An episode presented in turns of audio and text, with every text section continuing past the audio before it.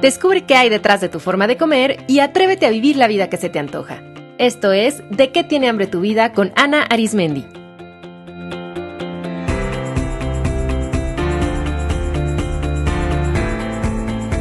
Este es el episodio número 31, Restricción y Rebelión.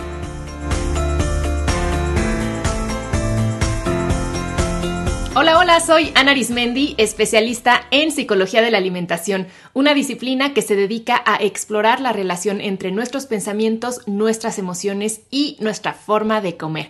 Bienvenidos a este nuevo episodio. ¿Qué tan controladora te consideras? ¿Te cuesta trabajo delegar responsabilidades, gastar dinero, darte permiso para descansar y divertirte? ¿Tiendes a controlar mucho lo que comes? El día de hoy quiero platicarte sobre la restricción. Cuando pensamos en conductas disfuncionales con la comida, lo que generalmente viene primero a la mente son las conductas de exceso. Comer de más, los antojos y los atracones. Pero el polo opuesto, o sea, las dietas restrictivas, la obsesión con comer light o clean y el miedo a comer ciertos alimentos considerados malos o engordantes, también son conductas no sanas que pueden causar mucho sufrimiento y daños a la salud. Lo primero que hay que entender es que el control es un mecanismo de defensa del miedo. Así que las personas que tienden a controlar en exceso quiere decir que están sumamente asustadas por algo y a través de sentir que tienen las cosas bajo control disminuyen la ansiedad temporalmente y sienten un poquito de paz. Así que si tú tiendes a restringirte mucho con la comida o con cualquier otra cosa en la vida, pregúntate, ¿a qué le tienes miedo? Recuerda que tu plato es tu espejo, así que si te restringes con la comida, es muy probable que lo hagas también con otros aspectos de la vida. Observa si te identificas con algunas de estas características. Las personas que tienden a la restricción siguen reglas estrictas que generalmente se han autoimpuesto y son inflexibles. Lo clásico es que tengan listas mentales de alimentos buenos y malos, permitidos y prohibidos, engordantes y adelgazantes y que se apeguen a ellas ferozmente. Sienten una inmensa culpa cuando comen algo de la lista de engordantes o prohibidos. También pueden tener reglas rígidas para comer, por ejemplo, nunca tomar agua con los alimentos, siempre comer primero los vegetales y después las carnes, siempre comer a ciertas horas. Y no es que estas reglas estén mal por sí mismas, sino que la rigidez con la que las aplican les causa mucha ansiedad. Otra característica es que son detallistas al extremo, o sea, cuentan cada caloría o gramo o punto o porcentaje sin dejar que se les escape alguno. Les encanta llevar registros, cuentas y tablas. Son las típicas personas que tienen muchas aplicaciones en sus teléfonos celulares donde constantemente están registrando cuántas calorías quemaron en el gimnasio, eh, qué comieron, etcétera. Las personas que tienden a restringirse también sienten terror ante el cambio y ante lo no planeado. O sea, les fascina planear y con eso sienten obviamente que tienen todo bajo control. Hay personas que les causa tal ansiedad salirse de su plan alimenticio que incluso dejan de asistir a eventos sociales o a comer en restaurantes por miedo a no saber qué van a servir o si podrán seguir sus rutinas. Otra característica es que en la mente de estas personas hay muchos pensamientos limitantes, como por ejemplo no puedes, no deberías, no está permitido, está prohibido. Y también tienden a tener un pensamiento catastrofista, o sea que cuando piensan en el futuro, lo que ven siempre es el peor de los escenarios. Y si en un futuro no tengo dinero, y si no puedo parar de comer, y si engordo y engordo hasta parecer globo, y si todo sale mal, y si las cosas no salen como yo quiero, ¿Te identificaste con alguna característica? Te invito también a extrapolar estas características a otras áreas de tu vida, por ejemplo, con el dinero. Tienes reglas rígidas, eres muy detallista y lo no planeado te cuesta trabajo, tienes miedo a quedarte sin dinero o a que en un futuro no haya. Si es con las relaciones personales, siempre quieres anticipar lo que pueda suceder, te cuesta trabajo delegar, te es difícil dejarte llevar por la espontaneidad, o sea, esto de que ¿qué vamos a hacer el fin de semana? No sé, te causa mucha ansiedad o que a la mera hora se cambien los planes también. ¿Tiendes a juzgar a las personas de acuerdo a estereotipos? O sea, ¿tienes ideas muy rígidas de cómo son o cómo deberían de ser las personas? La gran paradoja de la restricción es la siguiente. Nos restringimos en un intento porque nada se salga de control, Pero esa restricción nos hace sentir tan privados que en un punto, como una olla de presión, explotamos y nos rebelamos. La restricción siempre lleva a la rebelión. Siempre. Esto es lo que explica el círculo vicioso de la dieta restrictiva. O sea, te sometes a una dieta en la que apenas puedes comer unos 20 alimentos y entonces a tu cuerpo lo privas de los nutrientes y calorías que necesita y a tu ser lo privas del placer y de la variedad de la vida.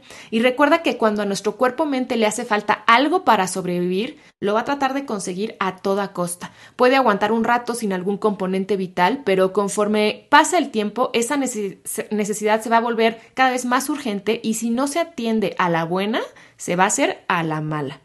Entonces, después de soportar unas semanas con una dieta demasiado baja en calorías y que disminuye excesivamente algún nutriente, pues tu cuerpo se va a revelar y te lo va a pedir a gritos a través de antojos que te van a llevar a comer en exceso. Imagínate, por ejemplo, una dieta de esas que prohíbe todas las grasas. Pero, o sea, las grasas cumplen funciones importantísimas en nuestro cuerpo. Nuestro cuerpo necesita grasa para sobrevivir. Entonces, por un rato, tu cuerpo podrá hacer uso de sus grasas de reserva, pero después va a entrar en un estado de emergencia ante la falta de grasas y no es raro entonces que empieces a tener antojo de chocolate, de queso, de helado, de cacahuates y de todo alimento frito hasta que no puedas más y te des un atasque de todos esos alimentos. Además de que la grasa es justo lo que le da mucho sabor a la comida. Entonces, comer sin grasa es quitarle mucho sabor y también te estarás privando de ese placer. Imagina que además que estás en esa dieta sin grasa, diario pues comes lechuga y una pechuga de pollo asada y en la noche chayotes servidos. O sea, claro que psicológicamente te vas a sentir privada, aburrida, de malas, porque te falta algo rico que comer. Entonces, imagínate, si antes te gustaba el queso, ahora que te privas de él, que está prohibido, que es malo, pues el antojo va a surgir Nada más en cuanto te lo imagines y va a surgir cada vez con mayor fuerza. Tu cuerpo-mente va a llegar a un punto en el que va a reventar y se va a dejar llevar. Entonces puede ser que de pronto estés en una fiesta y veas quesos y chocolates y papitas y digas, ¿sabes qué? Ya, no aguanto más. Te recomiendo mucho escuchar el episodio número 12 que se llama Placer, el ingrediente secreto para adelgazar, porque ahí explico a detalle la importancia del placer para mantener el metabolismo, la digestión y el sistema inmune trabajando óptimamente. El placer no es un lujo y no es algo opcional, es algo que necesitamos para funcionar bien a nivel fisiológico y psicológico. Entonces, todas estas dietas que privan mucho el placer, al final no van a funcionar porque el cuerpo-mente lo necesita para llevar a cabo sus funciones. Otro ejemplo, te encanta el chocolate, pero en tu mente el chocolate está dentro de la lista de engordantes y prohibidos. Entonces lo evitas porque tienes pavor a que si te permites comerlo no podrás parar y comerás y comerás casi casi hasta que te acabes la fábrica de Willy Wonka. Pero entonces un día te entra la depre y casualmente vas pasando por Magnolia Bakery, que es un lugar de cupcakes muy famoso, y psas, Entras y te comes de un jalón seis cupcakes de chocolate. ¿Qué hubiera pasado si en vez de eso te permitieras todos los días comer un pedacito de un buen chocolate? O te dieras permiso de comer chocolate cuando realmente te gusta y cuando realmente está tu chocolate favorito. Estoy segura que ese arranque de comerte seis cupcakes de un jalón en Magnolia Bakery no hubiera ocurrido. Porque además, ¿sabes qué? Esos seis cupcakes ni siquiera los disfrutas. Disfrutas mucho más un pedacito de chocolate en conciencia cuando realmente lo quieres que atascarte dos barras de un jalón. O imagínate que vas a una fiesta con tus amigos, pero como tú estás a dieta, no comes nada de lo que ellos piden. Y no solo eso, sino que te la pasas pésimo porque solo puedes poner atención en la deliciosa pizza con ese queso derritiéndose, en las copas de vino, haciendo clean unas con otras, en el pastel espléndido de chocolate que pidieron al final y en el olor de café recién molido.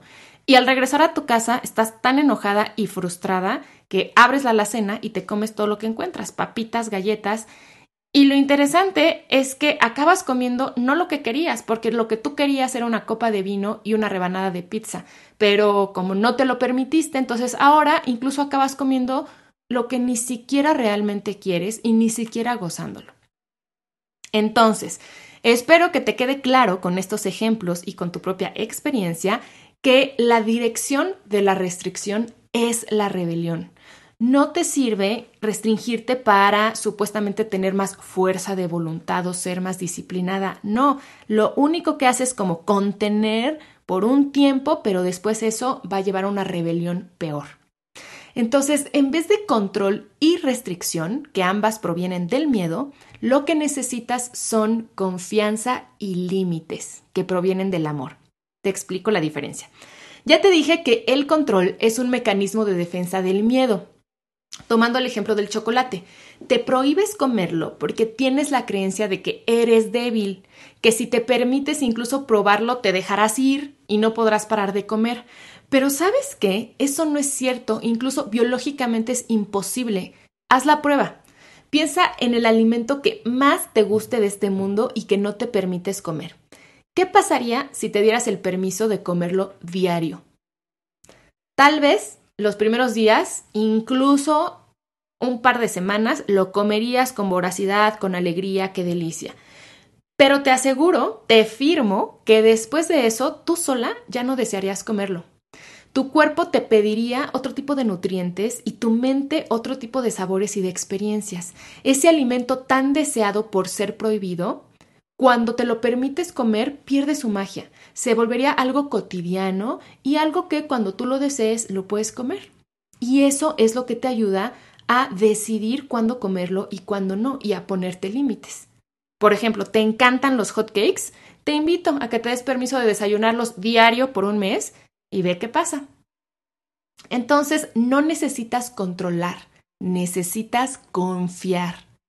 Confiar en que tu cuerpo tiene la capacidad de autorregularse y que tú tienes la capacidad de tomar decisiones saludables, conscientes, de gestionar tus pensamientos y tus emociones, porque lo puedes hacer, tienes esa capacidad dentro de ti, todos la tenemos.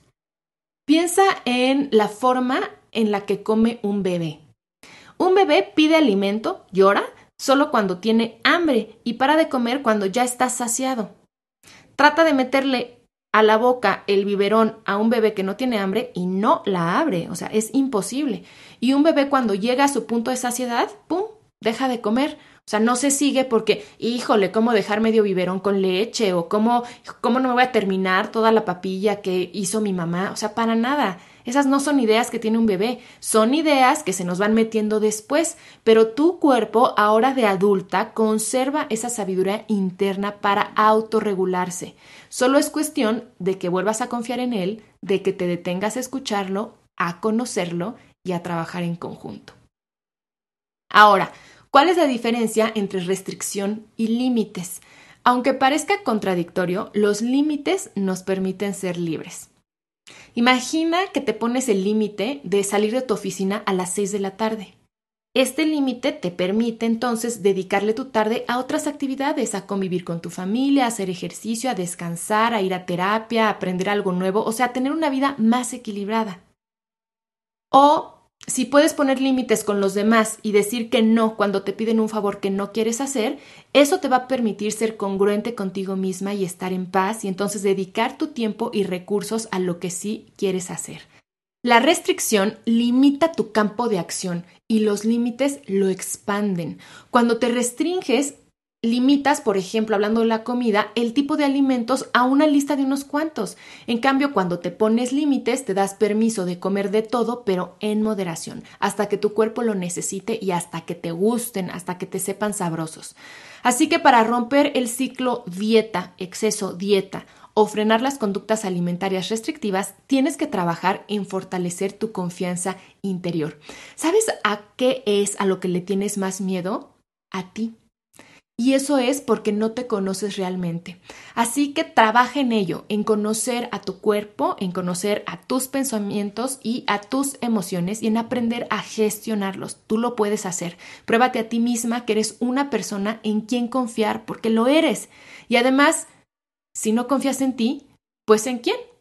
Y también debes trabajar en aprender a poner límites asertivos a ti y a los demás. Esa es una práctica y es una herramienta que se puede aprender.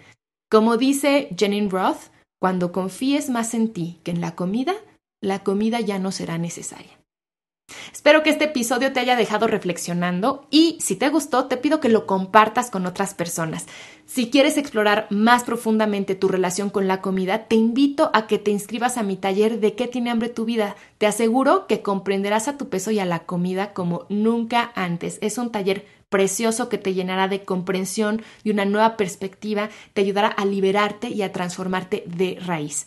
Toda la información está en de qué tiene hambre tu Muchas gracias por escucharme, te mando un abrazo y hasta la próxima.